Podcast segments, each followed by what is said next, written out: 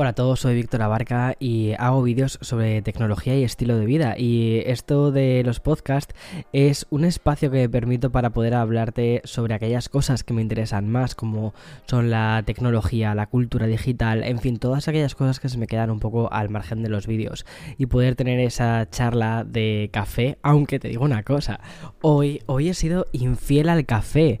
¿Sabes lo que me estoy tomando? ¿Sabes lo que he preparado aquí? Mira, espera, que para que veas que, que no miento y que aquí lo tengo. O sea, me he preparado un... ¿Cómo se llama esto? ¿Un chai, chai latte? No, un chai latte no. Lo que se llama matcha, un matcha tea de estos de... que son polvitos de color verde.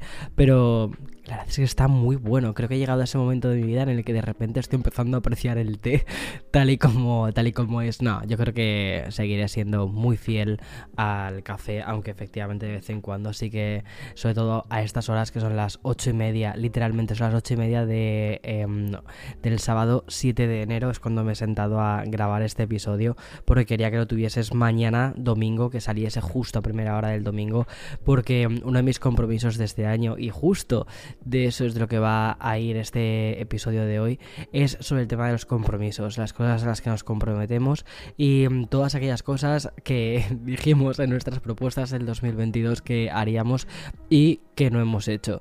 Pero antes de eso, quiero hablarte de cuáles son mis predicciones de este año.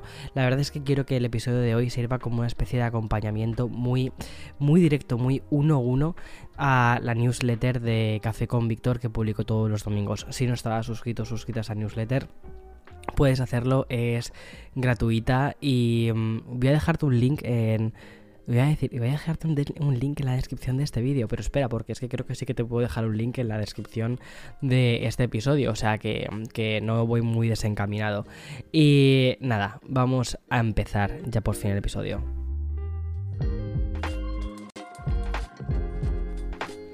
Y bien, antes de nada, ¿qué tal? ¿Qué tal has empezado el año? Espero que lo hayas empezado correctamente. Y disculpa que haya estado un par de semanitas sin subir ningún episodio de, Café con Víctor, perdona. Pero mm, no sé si llegaste a escuchar el anterior, el, el anterior eh, Café con Víctor en el que te contaba todos mis problemas sobre la ansiedad, todas las movidas que tuve. Y la verdad es que fue un Café con Víctor en el que me desnudé muchísimo en el que directamente dije, mira, aquí estoy yo. Si me quieres, esto es lo que hay. ¿Sabes? Es como, como decían en la serie esta de, de mm, eh, White Lotus, en la primera temporada, que decían, si me quieres, esto es el núcleo de la cebolla, ¿vale? El núcleo de la cebolla. he quitado todas sus capas, no queda nada más. Esto es lo que hay. Pues un poco es la sensación que tuve el otro día cuando mm, me desnudé completamente y te dije todas mis movidas que había tenido con la ansiedad. Y la verdad es que las respuestas han sido, han sido brutales. Mil gracias por estar ahí. Pero bueno, la verdad es que estas fiestas han sido un poco extrañas, o sea, han estado muy guays porque vinieron mis padres desde España, o sea, estuvieron unos cuantos días eh, conmigo, lo pasamos juntos el día 24, pasamos juntos el año nuevo y se fueron ayer, o sea que incluso esta también pasamos toda la parte de Reyes juntos, o sea que ha sido, han sido unas navidades como hacía muchísimo tiempo que no recordaba y la verdad es que estas navidades lo necesitaba porque eh, también un poco lo que te contaba, hostias, me estoy dando cuenta, perdona, me estoy dando cuenta un poco de eh, todas las movidas que te he estado contando durante, este, durante estos últimos últimas tres semanas. O sea, primero el episodio sobre la ansiedad, después el vídeo en el que te conté pues el fallecimiento de mi abuela. Entonces, eh, o sea, si has seguido un poco todas las cosas que he estado contándote, quizás dices, eh, Víctor, ya está bien de, contar, de contarme más dramas, ¿sabes? Que esto no es un poco tu mm, rollo, tu rollo siempre ha sido como eh, hacerme feliz y contarme todas estas cosas y tal, y motivarme. Sí, sí, sí, pero también yo creo que forma parte de la vida, ¿no? Y de una amistad bonita también, eh, que estrecha mucho los lazos contigo y conmigo, ¿no?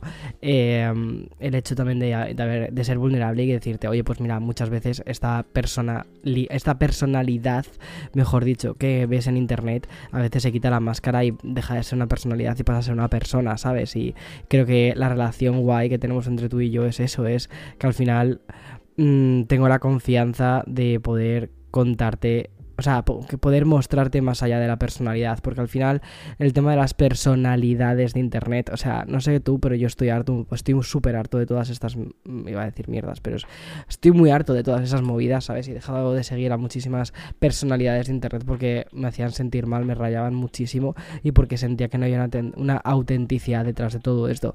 Y al final yo creo que si tú y yo estamos aquí contándonos nuestras movidas es porque queremos sentir esa autenticidad, ¿no? Queremos sentir esa conexión real, o sea, utilicemos Internet para lo que está, para sentir la autenticidad y no eh, las mm, imágenes de revista eh, editadas. Ya para eso, pues, si quiero eso, si quiero algo editado, me compro la Vogue, ¿sabes? Que por lo menos voy a tener un producto de mucha más calidad y, no... Eh, las redes en las que parece que mm, tienen vidas similares a las tuyas, pero luego no tienen vidas similares a las tuyas y dices, ostras, y llegan las comparaciones. Espera, espera, espera, espera, Víctor, frena, frena que otra vez otra vez vas al lío, vas al lío y esto no es terapia, esto no es terapia, Víctor. Ok, ok, ok, ok, ok. Vamos a, vamos a esto. Bueno, total, que estoy grabando este episodio eh, unos eh, minutos antes de que Eloy venga, porque de hecho él ha estado pasando las navidades con su familia y, mm, y yo he estado pasando las mías con los míos. Eh, yo tuve la suerte de que mis padres pudieron viajar y venir aquí. Eloy ha viajado para ver a los suyos y la verdad es que eso está súper bien, ¿no? El hecho de poder decir, ok, Em, no sé, el, no sé, el hecho de, viajar, de poder pasar tiempo con los tuyos, pero sí la necesidad o, esto de, es que tengo que quedarme porque tengo que contar, no, sino el poder libremente decir, oye, pasa tiempo con los tuyos también, ¿sabes? Que te lo mereces y, sé que lo necesitas y no sé, eso mola. Pero bueno, ya está de camino, en un rato llega del JFK a, a casa y, ya está. ¿Y qué te iba a contar? Eh, quería, ya que estamos como empezando como que dice el año, volviendo a la rutina, quería contarte cuáles son mis cinco predicciones de este año y que de hecho estas predicciones las puedes leer también en la newsletter que como te digo sale publicada también el día 8 de enero. Pero mm, en este podcast quiero extenderme un poquito más sobre todas aquellas. Porque bueno, pues porque tengo el espacio, ya está para hacerlo, punto. y mm, esto voy a hablarte un poquito de tecnología, ¿vale? Voy a hablarte un poquito de cultura digital, pero sobre todo de lo que te quiero hablar es sobre futuro, porque al final, siempre lo, digo, ¿no? Cuando hablamos de tecnología, al final hablamos de, de, futuro, y para mí el futuro es muy optimista. Me gusta mirar las cosas en el futuro de forma optimista, porque creo que hay muchas más personas buenas en el mundo de la investigación, en el mundo de la ciencia, que quieren realizar cambios increíbles, que, que muchas veces las noticias que nos llegan por parte de los medios que al final lo que vende es el drama, ¿sabes? Y muchas de las noticias que nos llegan es drama, es dramatismo, muchas veces relacionadas con la tecnología, casi parece que estamos viviendo ya en un futuro distópico a lo, eh, no sé, a lo Blade Runner y es como, no, no, no, no, es que yo creo que eso no va a pasar porque nosotros mismos, los seres humanos, vamos a rechazar rápidamente ese futuro tan distópico. Pero cuidado, también creo que hay que estar con el oído un poquito alerta, ¿vale? Para que efectivamente esas cosas no sucedan. Pero una de mis primeras predicciones que tengo para este 2023 que acabamos de comenzar es sobre la IA. La IA es un concepto, la inteligencia artificial es un concepto que llevamos escuchando desde hace mil trillones de años, al menos mm, eh, yo ya que me empiezo a sentir más viejo que el sol, eh, cuando tenía 10 años o por ahí, o 9 años, 8 años, fue cuando se estrenó la película de inteligencia artificial, una peli brutal de Steven Spielberg, y aunque me llevó mi tío al cine a verla, con eso te digo todo y no entendí absolutamente nada, ¿vale? Eh, de la película, o sea, no entendí nada, ¿vale? Cuando la volví a ver unos cuantos años más adelante dije, ah, vale, porque yo pensaba en aquel momento que era una película de, de aventurillas, pero luego realmente me di cuenta de que aquello no era una película de aventurillas, era una película muy filosófica y con momentos muy crudos y muy chungos, ¿sabes? Eh, pero bueno, la inteligencia artificial, ahí fue cuando se introdujo por primera vez, o bueno, mejor dicho, una de las primeras veces que yo tuve acceso, no a la inteligencia artificial, pero fue a través de la forma de un robot. Un niño, David, que recordar que se llamaba, que era quien, eh, digamos, eh, tenía esa especie de inteligencia artificial, era un robot al que le habían eh, puesto una serie de sentimientos.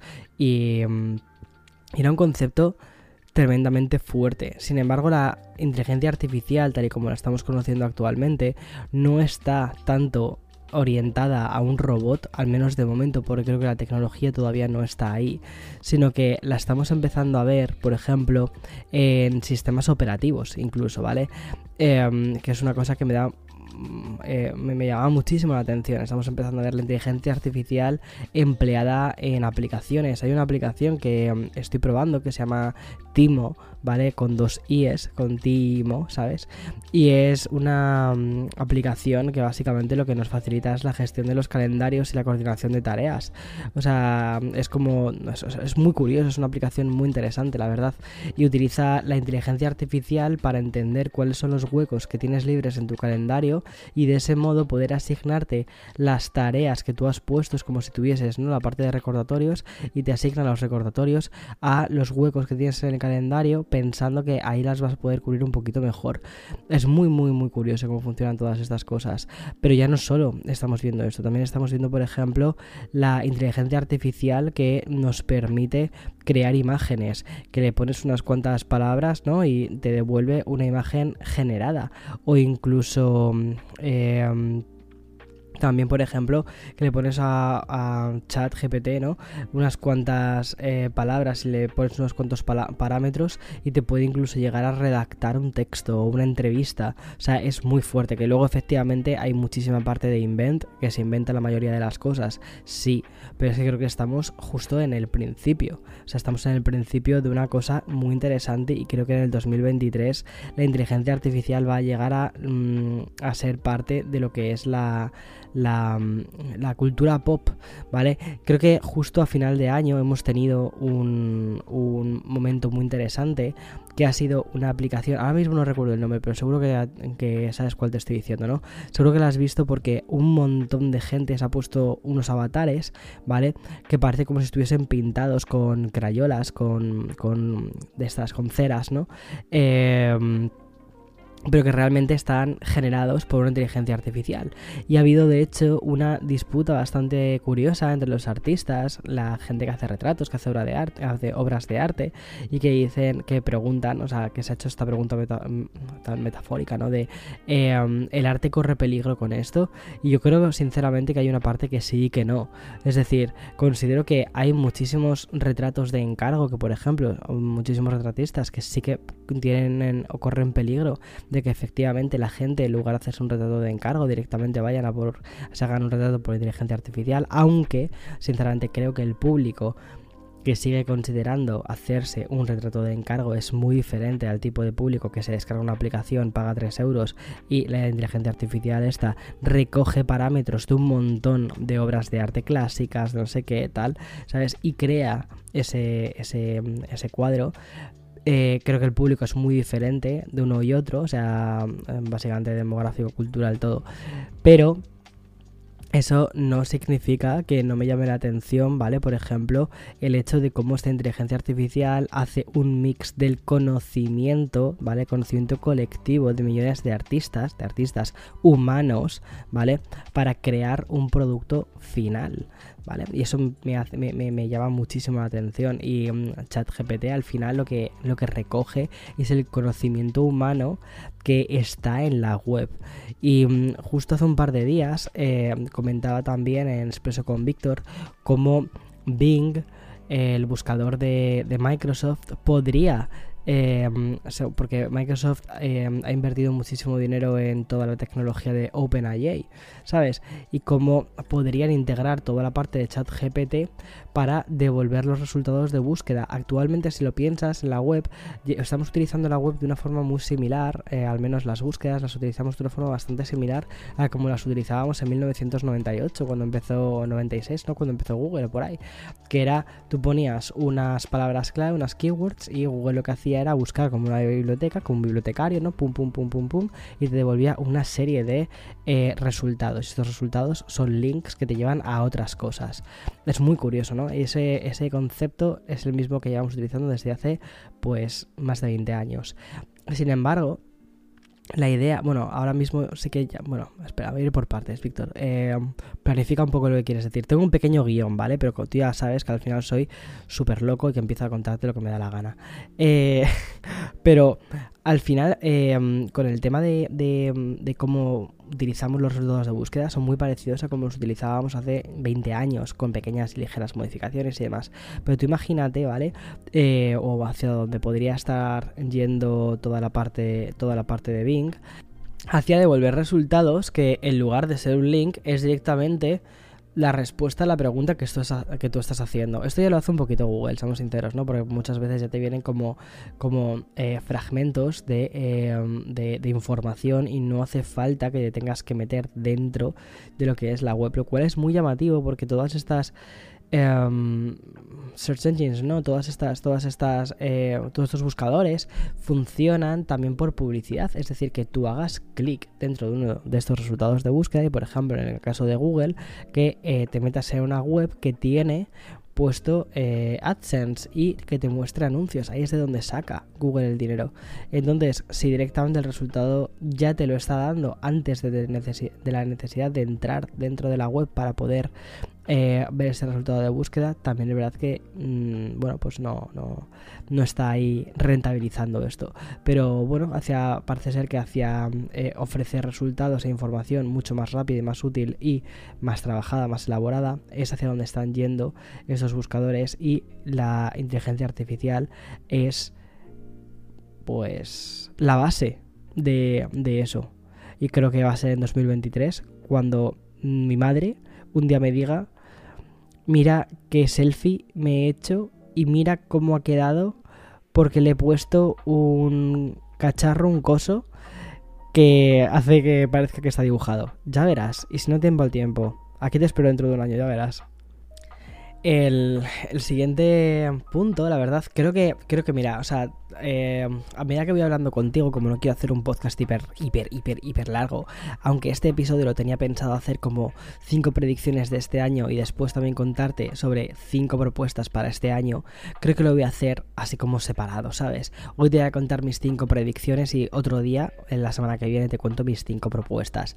Porque es que si no, al final es que veo que hago un podcast de tres horas y tampoco es el plan, casi hasta prefiero incluso sacar el podcast a mitad de semana como parte 1, parte 2 y, ya está. Aunque bueno, lo sacaré la semana que viene y ya está. Yo creo que está bien, ¿no? Así. Pero y así puedo contarte todas las predicciones que, creo que van a ser para este año de una forma mucho más directa. Y cuidado, de hecho este, es muy curioso porque estoy grabando este episodio, justo acaba de terminar el CES, el CES en Las Vegas.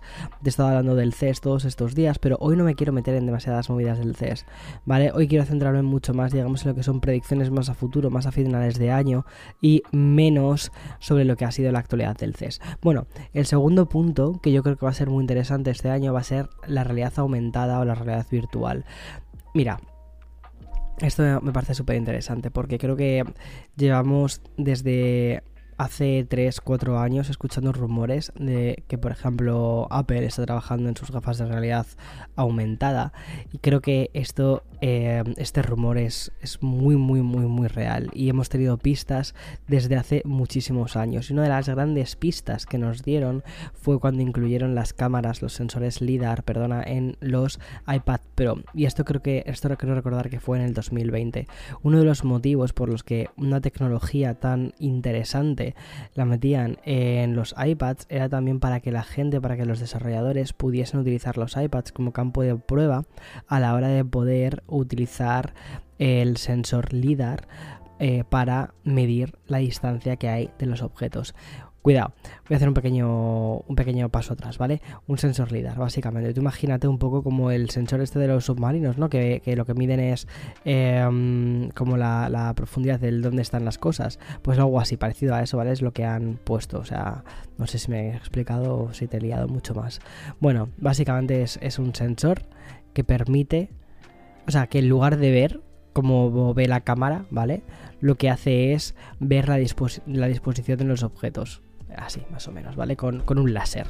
Lo que hace es medir, tirar como constantemente con un puntero láser, como pim, pim, pim, pim, con el puntero láser y decir, mira, hay una esquina, hay otra esquina, aquí hemos hecho una mesa. Perfecto, yo creo que más o menos esto es la mejor explicación que puedo dar de LIDAR. en fin, total, que... Em, hemos visto que esa tecnología de LIDAR la, metieron en los iPads Pro y después la metieron en los iPhone. Y en los iPhone em, el, el, LIDAR lo usa a la hora de hacer el retrato y poder entender mucho mejor la profundidad de la cara de una persona dándole ¿no? con, este sensor LIDAR. Pero creo que realmente el motivo fuerte de toda esta innovación y de por qué han empujado tantísimo el sensor LIDAR y por qué han empujado tantísimo la realidad aumentada dentro de los iPhones con este kit que ellos llaman AR Kit es porque desde hace mucho tiempo llevan trabajando en la realidad aumentada. La realidad aumentada, a diferencia de la, de la realidad virtual, consiste en dar más información sobre el mundo que ya tienes delante de ti, es decir, sobre el mundo real. Imagínate, te pones unas gafas, que es un poco lo que considero que va a pasar, y estás mirando, por ejemplo, con esas gafas, miras una botella y entonces te dice, por ejemplo, la información de la botella, te dice la información del líquido. Pues esto es una Coca-Cola y tiene X calorías, un ejemplo, ¿vale? O esto de aquí es una planta y es este tipo de planta te da una información o estás delante de una persona y te dice este es fulanito, este es menganito y estas son las últimas interacciones que has hecho con esta persona. Te va a poder dar una información sobre esa persona o sobre esa realidad en la que te estás moviendo. Ahora bien, la realidad virtual es diferente a la realidad aumentada, básicamente porque la realidad virtual lo que hace es crear un mundo diferente, ¿vale? Es un mundo creado, generado, como si fuese un videojuego por ordenador. Tú te pones unas gafas y entras en ese mundo.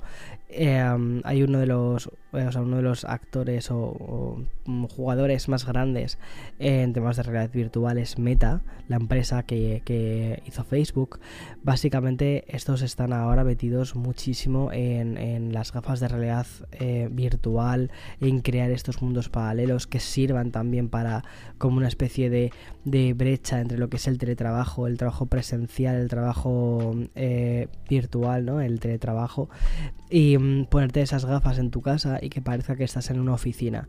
Eso, por ejemplo, me parece que es un concepto súper interesante, súper rompedor y que no ha terminado de despegar del todo. Y uno de los motivos por los que no ha terminado de despegar de todo es porque actualmente la tecnología que tienen todas estas gafas, porque los chips que tienen mm, para poder hacerlos económicos e intentar hacerlos em, masivos, ¿vale? La tecnología que llevan estas gafas pues son chips un poco cutres. Y claro, los gráficos que tienen no parecen de un mundo virtual que mole más que el mundo que tú tienes delante de tus ojos. Porque literalmente parece que has entrado en una versión cutre de los Sims, de, los Sims 2. Has entrado en los Sims 2. O incluso peor que, los Sims 2. Y claro, nadie quiere meterse en una versión así. Y por eso creo que no ha terminado de despegar. Creo que primero la tecnología, a medida que vaya avanzando, ¿vale? Podrá ir, eh, mm, bueno, pues eh, creando diferentes hitos. El primer hito me parece que es el dar más información al mundo que ya existe a través de la realidad aumentada y el siguiente hito va a ser poder empezar a crear nuevos mundos a través de la realidad virtual. Pero para eso obviamente vamos a necesitar chips eh, bastante potentes, o sea, para poder mover todos, toda la potencia gráfica que, se requiere para hacer estas cosas. Y parece ser que Apple eh, lo tiene muy muy claro, que quiere meterse en la realidad mm, virtual y que lo de las gafas de realidad virtual de ellos están mucho más al caer de lo que pensamos. Incluso eh, he estado leyendo este, estas semanas atrás que mm, los M2, uno de los motivos por los que se han puesto tanto las pilas con los M2 es porque quieren meter los M2 dentro de estas gafas de realidad virtual. Ahora van a ser asequibles eh, para la gran población. No, considero que esa tecnología inicialmente va a ser una tecnología relativamente cara. No prohibitiva, pero sí bastante cara. Y sobre todo, quizás vaya primero como un mercado más high-end o un mercado más alto y después vayamos viendo versiones más económicas a medida que la tecnología se vaya popularizando. Pero sí, la realidad aumentada y la realidad virtual, sobre todo la aumentada, creo que este año va a ser uno de los grandes puntos fuertes. El siguiente punto fuerte, el tercer punto, eh, me atrevería a decir que es el de una Producción tecnológica eh, global, ¿vale?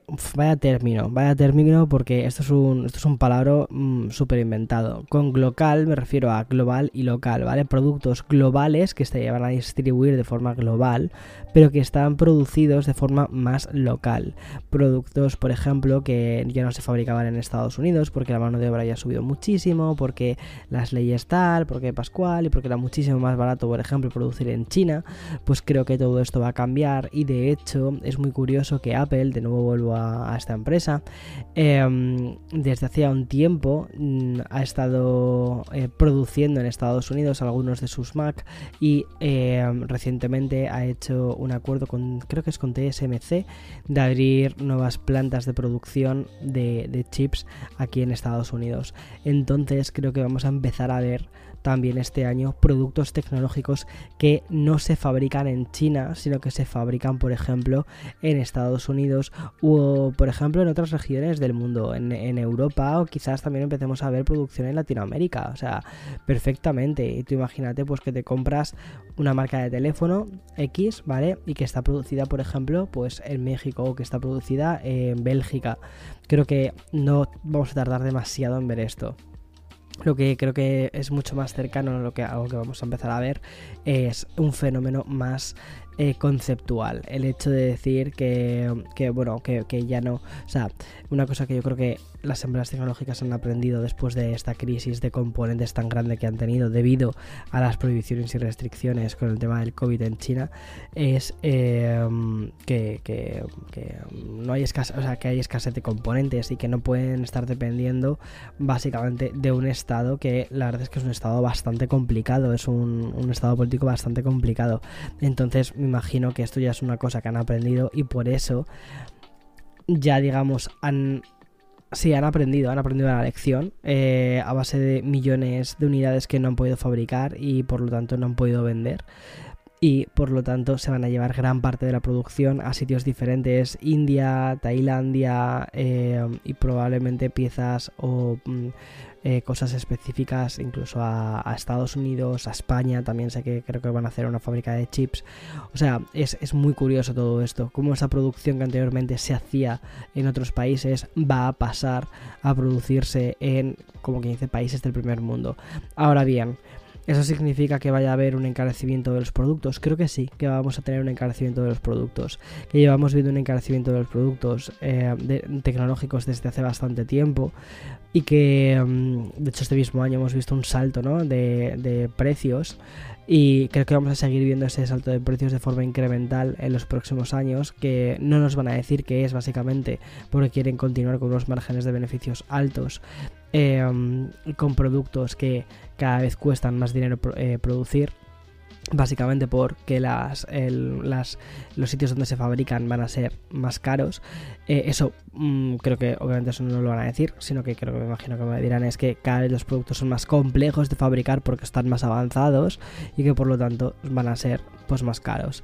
Y eso creo que va a ser una ola, una tendencia que vamos a mm, ver también en este 2023 curioso, pero sobre todo me parece que es la, el cambio de mentalidad, el cambio de mentalidad hacia local, el cambio de mentalidad hacia que necesitamos ser capaces de fabricar cosas en casa.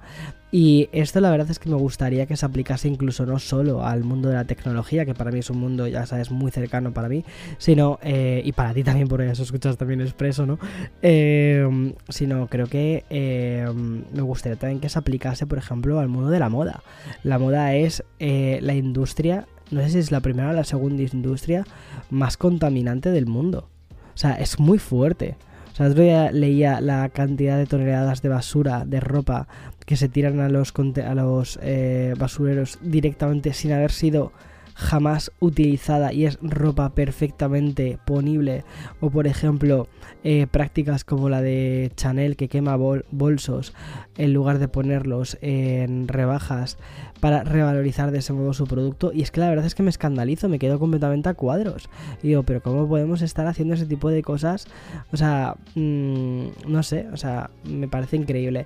Entonces me gustaría, pues no tiene mucho que ver con, con la parte local, pero sí creo que tiene, creo que el hecho de que cambiemos una producción más local y que nuestra mentalidad empieza a pensar más en, oye, que las cosas estén hechas aquí en casa, ¿vale? Entiendo que van a costar un poco más, quizás en lugar de comprarme dos jerseys, solo voy a poder comprarme un jersey, pero sé que ese jersey va a estar fabricado aquí, ¿sabes? Eh, primero sé que el dinero como quien dice se queda en casa y segundo, em, la huella de carbono es inferior, es menor. Em, y también, bueno, em, es que no, no sé, me parece que por ahí vamos. Me parece que es un cambio de mentalidad bastante, bastante razonable. Pero también creo que es un cambio de mentalidad que muchas veces en los informes de marketing vienen como en plan de la generación Z eh, está como súper concienciada con el tema de, de dónde viene la ropa y todo esto. Y a ver, sí, imagino que obviamente la gente está, si le preguntas a la generación Z, si le, preguntas a los millennials también, obviamente, prefieren que la ropa que se ponen eh, pues eh, haya sido producida de forma sostenible, razonable, todas estas movidas, pero...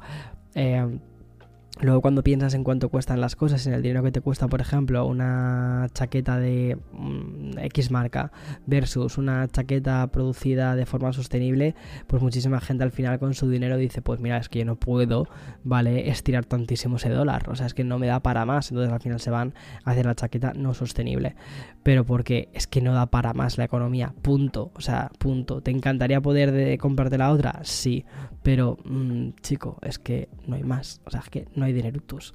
Entonces me imagino que eso va a ser también eh, una pelea interna que va a tener muchísima gente. Luego, el cuarto punto es un poquito, te lo he empezado a contar al principio de este episodio, ¿no? Eh, que estaba un poquito harto de, todo el rollo fake y tal, ¿no? Y, que, y de hecho el cuarto punto considero que va a ser una tendencia en los próximos años y es la autenticidad y la realidad. Hemos empezado a ver esto, yo creo, en el 2022 con una aplicación que lo ha petado muchísimo, que es Be Real, que mm, eh, aunque ya vaya un tiempo en el mercado, fue este último año cuando eh, lo, han reventado los de Be Real. Y es básicamente porque creo que la gente está harta eh, está aburrida, sobre todo está aburrida de ver la realidad de Internet, de meterse en el teléfono móvil, abrir una aplicación y ver primero personas que sí que tienes una vida que a la que puedes admirar más o menos, que te puede interesar más o menos, pero que es una vida súper ajena y que muchas veces incluso hasta gente que tú conoces simplemente, o sea, ¿cuántas veces has escuchado de una foto más así rollo postureo que es como esta para el Insta? ¿Sabes? Que en mi época era como esta es para el fotolog, ¿sabes? Cuando salías, ya no cuando salías guapo, sino cuando salías en plan rollo como más postureo, era como esta para el fotolog. Ya ver, aquí te lo dice uno de los mayores posturetas, ¿vale? Pero bueno, cada vez menos, cada vez estoy siendo más, más que me da igual todo. Pero, pero no, fuera de broma. Em, creo que uno de los uno de los de las grandes tendencias que vamos a ver este año va a ser el de un contenido menos editado, mucho más real, muchísimos menos filtros, ¿vale? Y em, yo creo que, que... Mm, a ver, creo que es comprensible todo esto. Básicamente porque al final este tipo de cosas, estas aplicaciones que tienen menos filtros, lo que nos hacen es cubrir una de nuestras necesidades más primarias que tenemos los seres humanos, que es el cotilleo. O sea, nos encanta cotillear, nos encantan los chismes, nos encantan los chismorreos. Y los chismes, para que sean chismes, lo que quieres que sean reales. Si son fake, si van con un filtro, entonces es un chisme, es una historieta. ¿Sabes? Entonces lo bueno que tienes con aplicaciones como Be Real eh, es que eh, el chisme está ahí delante de ti y, es un chisme real. Entonces, eh, esa autenticidad, ya no me refiero solo a Be Real, sino creo que también a aplicaciones tipo como TikTok o Instagram, creo que vamos a verlo todo mucho más tendencia en ese tipo de sitios. creo que van a cambiar, sobre todo, la forma en la que muchísimos influencers crean este contenido, bueno, creamos este contenido. Yo desde hace ya un tiempo estoy cada vez como menos... Eh, bueno, Quizás mi, mi, ejemplo no sería el mejor porque publico como de Pascos a Ramos, como, no publico demasiado últimamente, pero los posts anteriores han sido como posts muy directos casi del carrete, ¿sabes? Y creo que esa tendencia que hemos visto en los últimos meses eh, de, de, que directamente aparecen fotos sacadas del carrete, pero que realmente están como muy trabajadas, muy rollo Tumblr y tal, creo que vamos a empezar a ver fotos realmente muy poco trabajadas. Y es el motivo por el que también cosas como los stories han funcionado tan bien, o por lo que Snapchat en su momento funcionó tan bien. Y ya para ir concluyendo este episodio, porque no quiero alargarlo muchísimo más, ya sabes que la segunda parte de, este, que lo vas a tener también en la newsletter, es más sobre las propuestas de, año nuevo que yo mismo me he hecho. Em, pero ya para terminar esta primera parte, sobre las tendencias que creo que vamos a ver en este 2023, es las experiencias más lo-fi, ¿vale? El concepto lo-fi o lo-fi, como no sé cómo lo pronuncias, de hecho, mira, escucha esta música. Esto es lo-fi, ¿vale? O sea, esto es lo que llevo utilizando en este podcast, pues literalmente desde que empecé con Café con Víctor, hace 5 años. O sea, que creé la tendencia. No, pero. pero sí que, sí creo que en este sentido. Eh, me, no sé, me di cuenta bastante rápido de esto. Y. Mm, es que creo que, bueno, para empezar, o sea, te voy a un poco definir el concepto low-fi. Creo que mm, es, bueno, es un concepto que viene como de baja fidelidad y pasa por el hecho de que la tecnología debería ser más orgánica, debería ser más cercana y deberíamos, mm, no sé, dejarnos algunos momentos simplemente como para nosotros mismos sin que la tecnología tenga que interrumpir. No se necesitan esas líneas limpias, esos diseños de acero brillante, cristal, que, también, o sea, que están bien para, lo que están. Es decir, necesitas una pantalla pues sea brillante y sea de cristal, obviamente.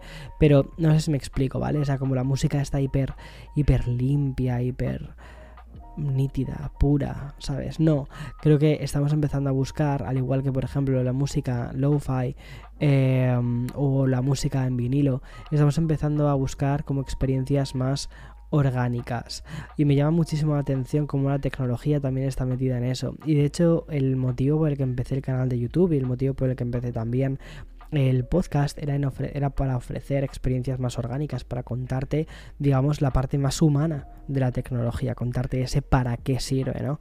Eh, eso es como mi, mi concepto, o sea, el, concepto de lo-fi llevado a mi contenido, pero llevado un poco al, al, mundo en el que nos movemos y a las tendencias que vamos a ver en este 2023, creo que como te digo, vamos a empezar a ver empresas que cada vez se animan más a em, apostar más por experiencias táctiles, una vuelta de tuerca a lo táctil, a lo mundano. Por ejemplo, tengo un ejemplo muy claro, o sea, Analog. Analog es una empresa de que hace videoconsolas retro y lo han petado con un modelo en concreto que se llama Analog Pocket. La Analog Pocket es como una Game Boy Pocket, ¿vale? Pero con una pantalla de alta de, o sea, de más resolución, em, que, te, que, te, permite ver mucho mejor los píxeles y crear como esa especie de sensación de cuando jugabas a la Game Boy Mm, eh, antigua, pero con una pantalla, creo que no sé si es OLED o LCD, pero es una, es una buena pantalla. Pero tiene ese estilo, ese look and feel de consola antigua. Y además tiene los botones táctiles y funciona a través de cartuchos. No es que la conectes al eh, ordenador y te descargues unas ROMs. No, no, no. Funciona con los cartuchos originales de, de, de videojuegos.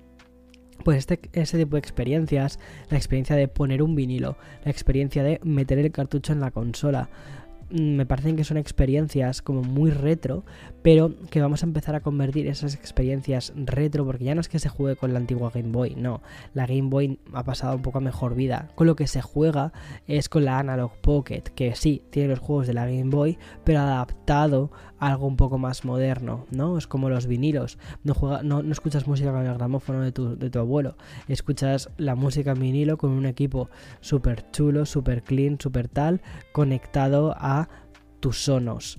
Eh, por ejemplo, ¿vale? Es... Eh, o sea, me estoy dando cuenta de que soy un poquito hipster de libro en algunas cosas. Pero me entiendes, ¿no? Por dónde voy. Que experiencias como más táctiles. Por ejemplo, hay otra videoconsola que me ha llamado muchísima atención, que es la Playdate, que es de, es de Panic.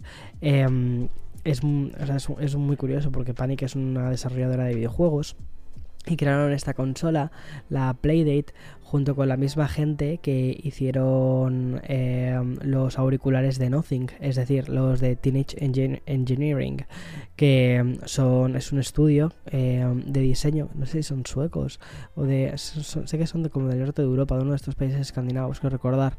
Em, esta peña que diseña súper bien, ¿vale? O sea, y mm, la verdad es que los de Teenage eh, Engineering hacen unas cosas preciosas, incluso bajo su propio sello. Hacen unos sintetizadores que yo en mi vida he pensado que me fuese a traer un sintetizador.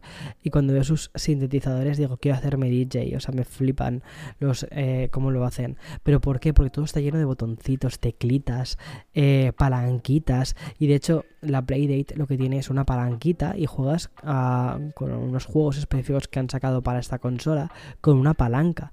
Y luego tiene una cosa muy curiosa y es que em, tiene como una especie como de, de, de Game Pass, ¿vale? De videojuegos. Entonces, cuando tú te compras la consola te viene con una suscripción, no sé si es como de uno o dos eh, seasons, temporadas, pero en lugar de pasarte los videojuegos, por ejemplo, de mm, se estrena la season 2 y te ponen los 30 juegos nuevos, es cada semana te puedes descargar uno o dos juegos y entonces los viernes aparece como se enciende un, un LED, ¿vale? De ya tienes este nuevo juego para descargarlo, para ponerlo en tu consola esa sensación, ¿vale? Tan, tan retro de esperar, que es algo que llevamos muchísimo tiempo sin hacer, porque actualmente lo tenemos todo, digamos, ya. Eh, quieres escuchar una canción, muy fácil, te conectas a Spotify, escuchas la canción, Apple Music, escuchas la canción. Quieres jugar a un videojuego, fácil, lo tienes en, o sea, todo, todo, todo es como muy de sin esperar rápidamente. Que bueno, es muy cómodo, pero también yo creo que el hecho de esperar a veces un poquito también te viene bien, porque también en la espera está el disfrute. Bueno, y mm, ya no solo eh, estas experiencias lo-fi considero que vayan a estar adaptadas únicamente a la tecnología. Hace poquito leía un artículo sobre cómo estaba aumentando muchísimo el tema de la, o sea, el, auge de los artículos de papelería, los bolígrafos, las agendas, todas estas cosas, ¿no? El hecho de escribir de nuevo con las manos. Y es que si lo piensas bien, em, a partir de los 20 años yo creo que ya no utilizas las manos para escribir. O sea, no sé, o sea, yo me he pasado toda mi niñez escribiendo eh, con el boli, mi adolescencia escribiendo con el boli, pero luego pasé de repente a la universidad y ya el ordenador. Y desde entonces hasta ahora, siempre que escribo, escribo con ordenador. Y entonces me llama muchísimo la atención cómo se está recuperando, ¿vale? El tema de los artículos de la papelería, de todo ese, todo ese cariño por la caligrafía, por los materiales escolares. Me llama mucho, mucho la atención esa especie de auge que hay por hobbies donde tienes una conexión mucho más directa con lo táctil, la alfarería, la pintura, la escritura, incluso la música, si, si me apuras. No sé, me llama, me llama mucho la atención estas experiencias en que en las que la tecnología pasa a, un segundo papel. Yo creo que también todo esto de lo lo-fi em, está muy alineado con la nostalgia de los millennials, de em, que tuvimos una niñez en el que vivimos muy bien, muy bien arropaditos y que de repente hemos salido al mundo real y nos han llovido leches por todas partes y como estábamos tan arropaditos no las hemos visto venir. Y um, la generación Z, por ejemplo, que esto lo ha visto ya desde que ha nacido, eh, que el mundo ha sido pues complejo, ya están como un poco como más ácidos, ¿sabes? Como más escarmentados de, todo esto. Entonces también es como, espera, que a mí me contaron que había una generación que era como en la que todo iba bien, los millennials. Y entonces yo creo que se están recuperando muchísimos hobbies eh, que teníamos los millennials cuando éramos pequeños por parte de la generación Z. Al final es muy curioso porque todo esto de la nostalgia, el mercado de la nostalgia, es un mercado que llevamos años ya hablando de este mercado. Es un negocio millonario que ha venido para quedarse y que en 2023 creo que se va a, va, a explotar mucho más. En fin, la verdad es que tengo muchísimas ganas de escuchar alguna predicción que tú tengas para este año. Si estás escuchando el podcast desde Spotify, voy a dejarte una pregunta, ¿vale? Puedes responderla, que es ¿cuál es tu predicción para este año? ¿Vale? Eh, um, y ya está, te, leo. Y por supuesto, la semana que viene nos escuchamos de nuevo. Porque uno de mis propósitos de este año es la continuidad. Y de justo de, de, propósitos es de lo que te voy a hablar en el próximo podcast, en el próximo episodio. Chao, chao, chao. Buen fin de semana y buena semana y todo eso. Un abrazo. Chao, chao.